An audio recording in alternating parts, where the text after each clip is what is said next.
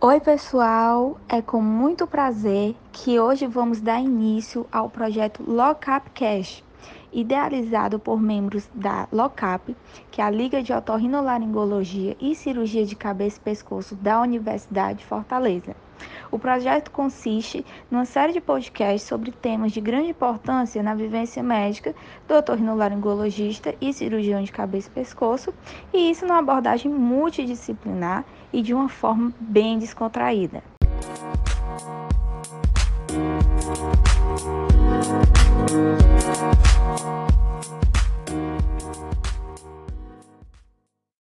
Hoje vamos falar um pouco sobre distúrbios da fala e da linguagem na infância.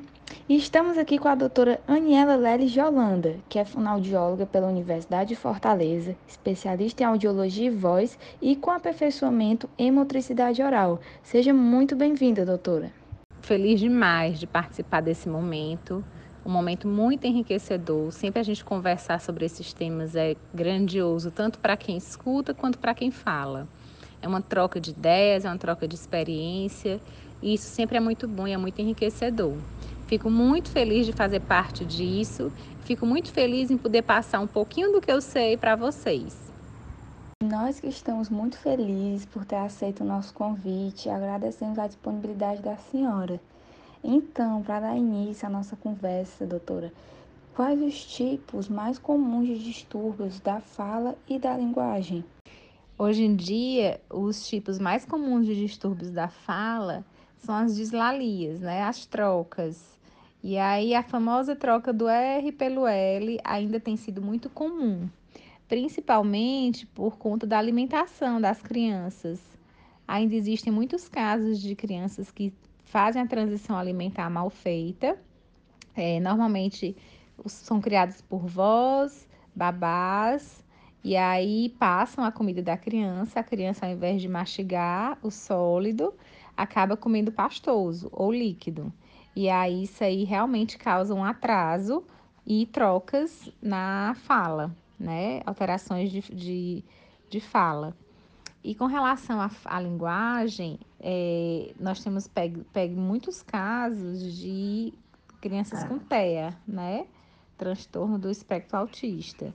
E o autismo realmente causa um atraso na linguagem, né? Então, assim, tem cada vez mais tem sido muito frequente os casos de autista que acaba é, é, vindo junto um atraso de linguagem. Entendi, doutora. E nesses casos, é, o que pode ser feito para diferenciar entre um déficit primário e um secundário? Bom, é, o déficit primário é aquele déficit que realmente assim é o atraso de fala, ponto final, né? Não vem associado a nenhuma outra patologia. É o atraso da fala por não saber o ponto articulatório, por não ter musculatura adequada. É o atraso da fala por si só, né? E no caso da déficit secundário, é aquele déficit que a, o atraso da fala, a dificuldade na fala, ela vem associada a alguma outra patologia, no caso é autista, né, o TEA, é, causa um atraso na linguagem por conta do TEA.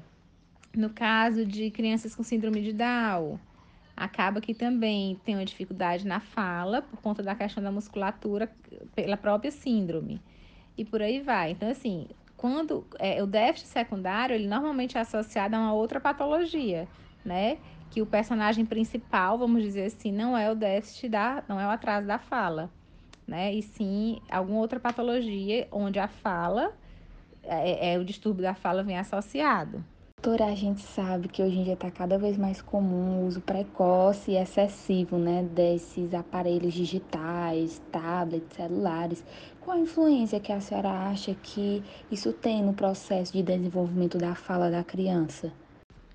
Bom, é, todas as influências do mundo, né, tem o celular e a internet no processo de desenvolvimento da fala. E eu diria que é o grande mal do século, né?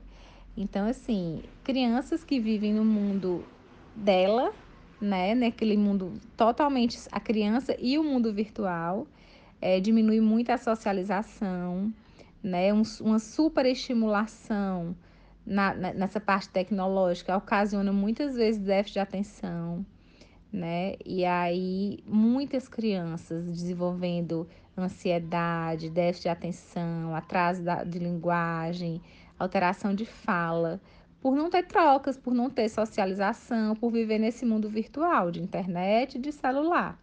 Crianças, tem crianças que a gente pega no consultório que passam o dia inteiro, né? A mãe trabalha o dia todo, a, a, a secretária do lar faz as atividades de casa e a criança passa o dia inteiro no celular ou na televisão. E aí realmente é complicado esse desenvolvimento, porque não tem troca, não tem socialização, não tem um espelhamento para a criança aprender a articular e a falar determinados fonemas, né? E aí vai cada vez mais dificultando esse processo de aprendizagem. Doutora, e como se dá o tratamento fonoaudiológico dessas crianças que apresentam um distúrbio da fala, da linguagem? Quais são as técnicas utilizadas? Bom, o tratamento das crianças, dependendo, vai muito de acordo com cada faixa etária, né?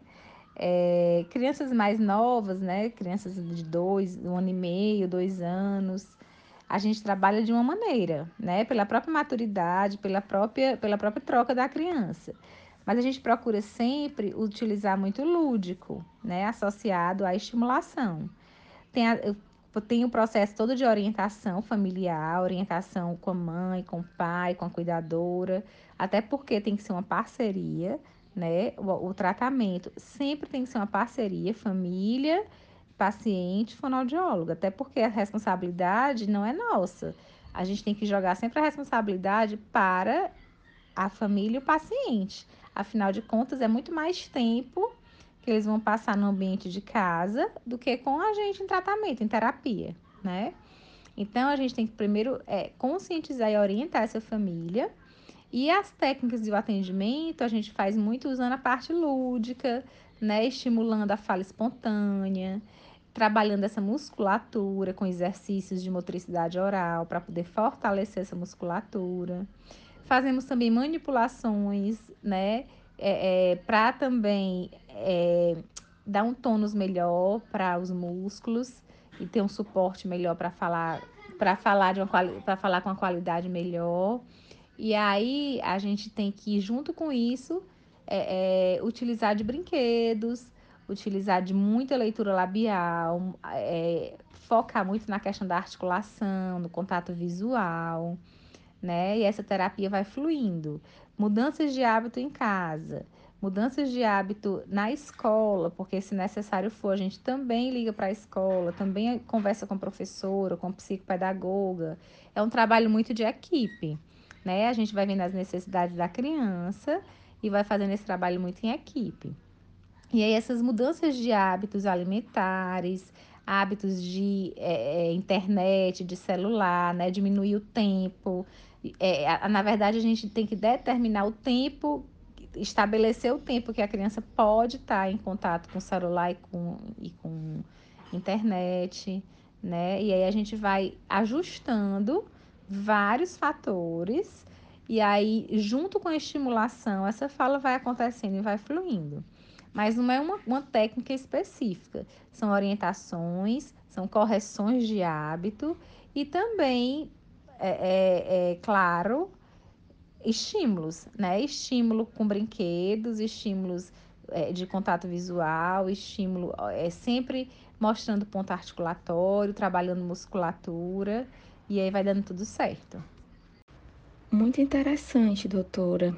E para finalizar o nosso primeiro podcast, nós da Locap gostaríamos de agradecer pelo bate-papo excelente que nós tivemos hoje. Realmente muito acrescentador. Muito obrigada.